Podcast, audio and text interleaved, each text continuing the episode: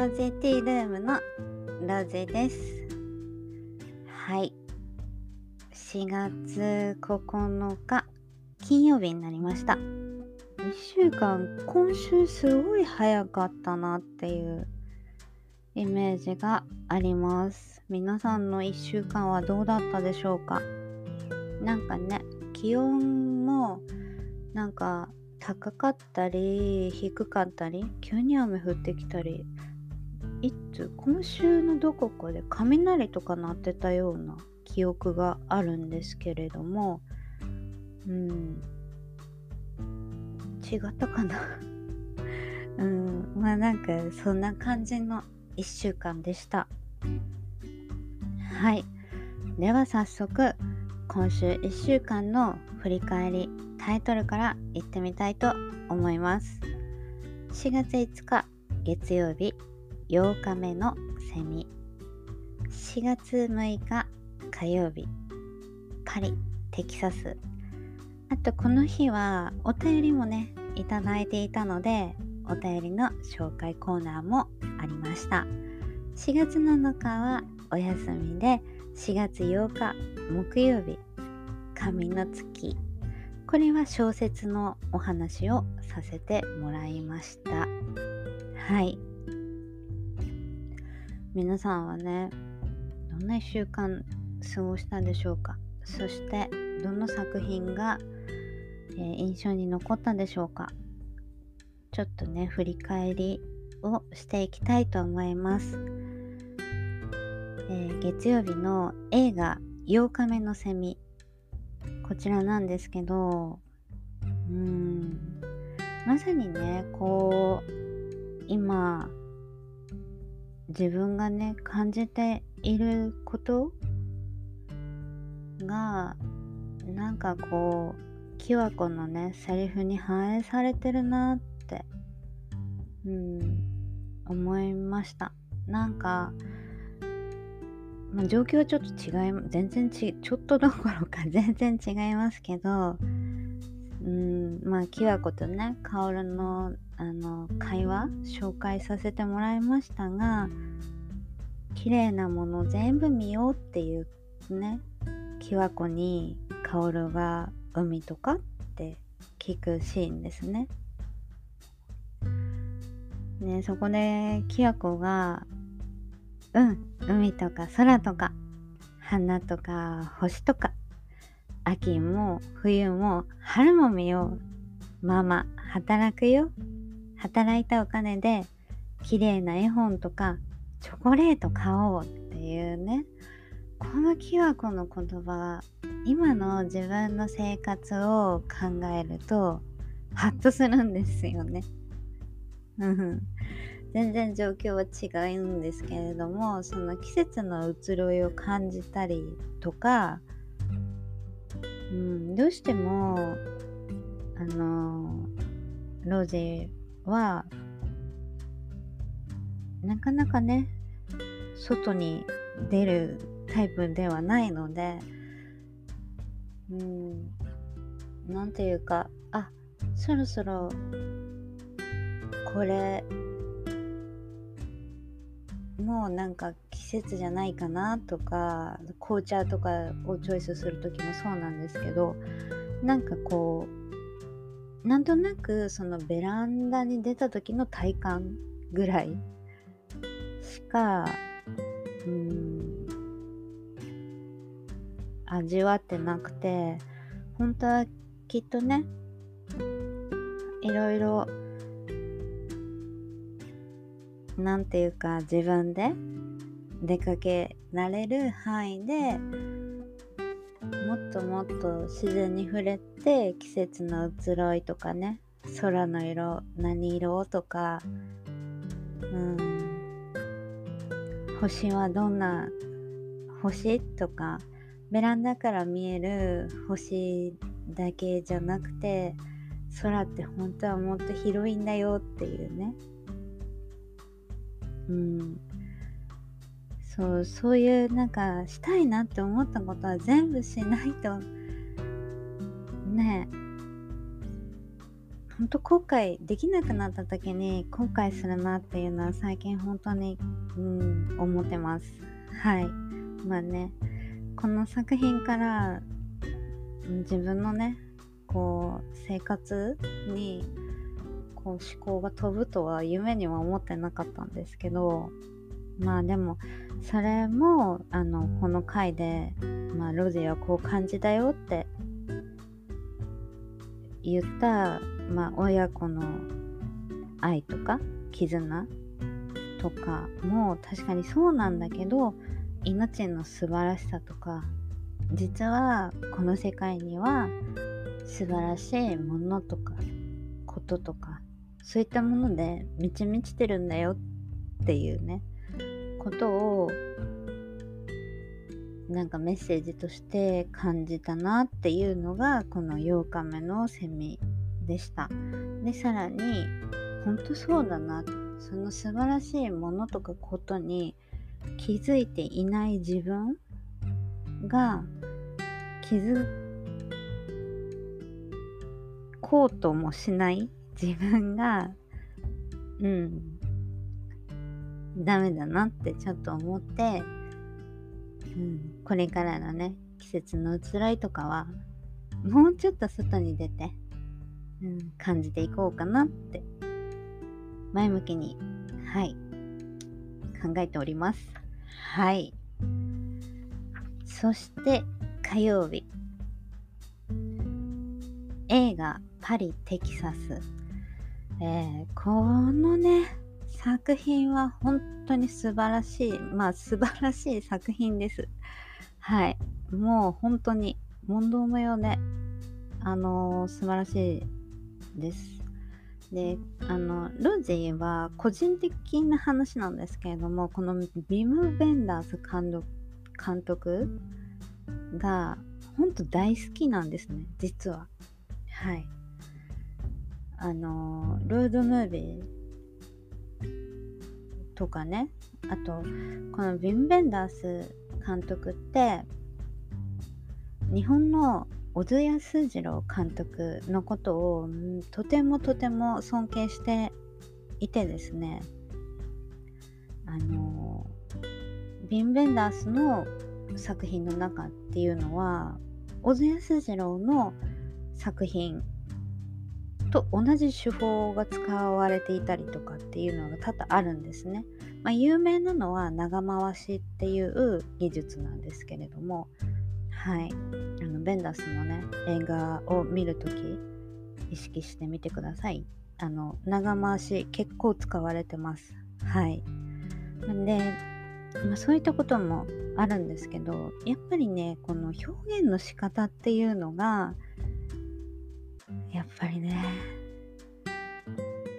本当になんかこう映像でうまくこう切り替えてくるっていうのがもうほんとすごいです。特にこのパリテキサスに関しては。うんなんていうか心の距離感っていうのかな。だから上の空じゃないんだよ。決して裏上の空じゃないんだけれども目を見て離せない。何か、うん、だから自分のアイデンティティを取り戻さなければいけないっていうこの何て言うか主人公のトラビスのその気持ちとトラビスと誰かとの間には必ずミラー、うんと鏡があって見えてるんだけど見えてないみたいな。そのうんなんていうのかな。表現の仕方がね本当にこの映画ではすごい巧みにミラーがね使われていて素晴らしいなっていううん風に、うん、見るたびに思います。はい。うんだってハグしたいのにできないんですよ。目の前にいて。お互いを認識してるのに。うん、なんでかって言ったらその間にはマジックミラーがあるからっていうね。なかなかねそんな風にうん思いつかないですよね。うんまたねこのライクーダーのまあギターの旋律もね素晴らしい。なんか悲しいんだけど優しいんですよ。うん。なんていうかねこうあえてのスライドギターなんですけど、そう悲しいんだけど優しい、うん、ほんと好きな映画ですねこれは、うん、で帰りたいって思うのはどこで誰がいるところなんだろうそっからはどんな景色が見えるのかなっていうのもうん。まあロジーがね感じた感覚ではあるんですけどうん。でもきっとみんな一緒だと思うんです。うん。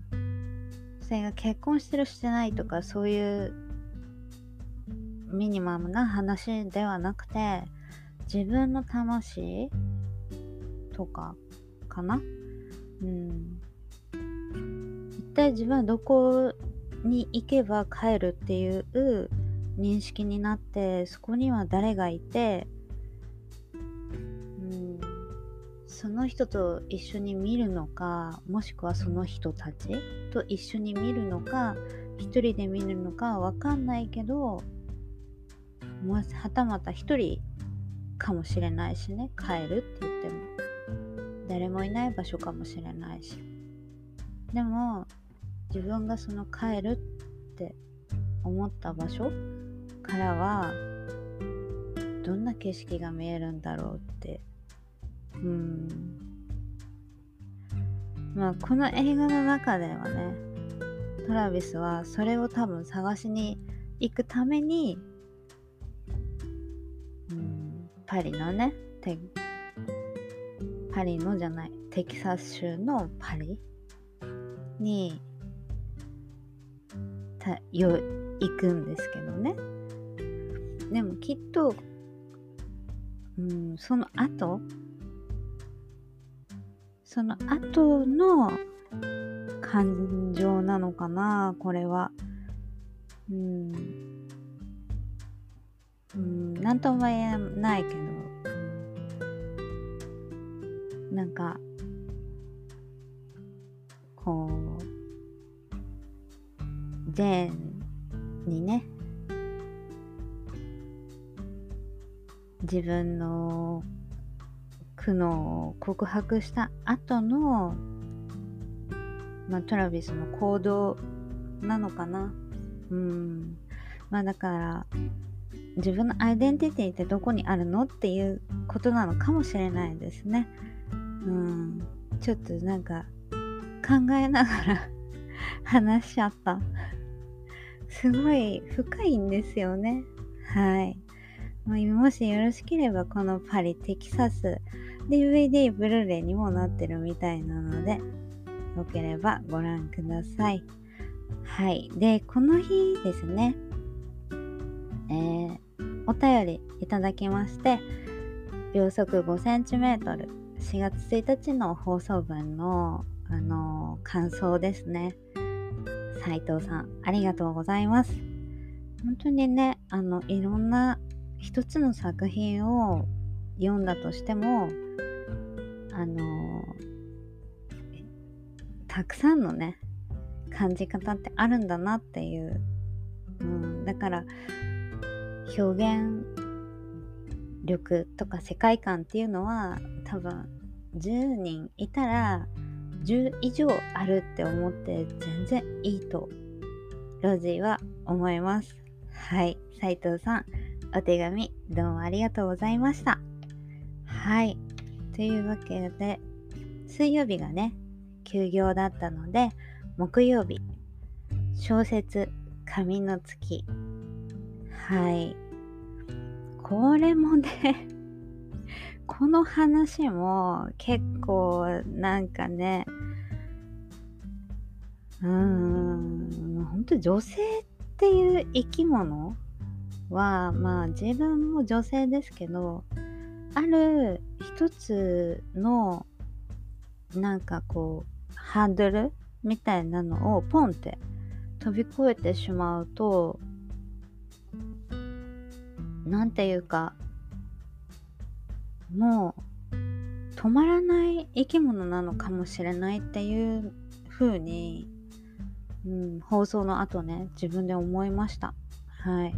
そういう意味ではロジーはまだ突き抜けられない、うん、ビビリかなっていう気はしますがうんただね作品としてはうんこのね理科は結局願いって何だったんだろうっていうねうんところに行き着いちゃうんですよ。同じ女性としてね。で何て言うんだろう。結局なんかこう母であるわけでもないし結局妻であるわけでもなくなっちゃうし。うんなんていうかどっかでブレーキはかけられなかったんですかっていう。うん。まあでもねそういうのって、まあ、さっきも言ったけど何か一つのなんかこうハードルみたいなの突き抜けちゃうと女性ってもうとことんバーっていく生き物じゃないかなって、まあ、全員とは言わないけどでもそういうのって誰にでもあるよっていうそういう要素って誰にでもあってうんなんていうかそれに気づくか気づかないかとかうんどっちがどっちだかわかんないけどうん悪いと思ってもやめられないこととかいいと思っていてもできないこと、うん、これをせ今言ったことをどう正当化するかと一緒で、うん、やっぱりどこかでねなんていうか理科も気づいてたのかなまあでも小説でね読んでほしいなって思いますこの作品は。はい。まずは小説読んでほしい。そこから映像に行ってほしいなって思う作品です。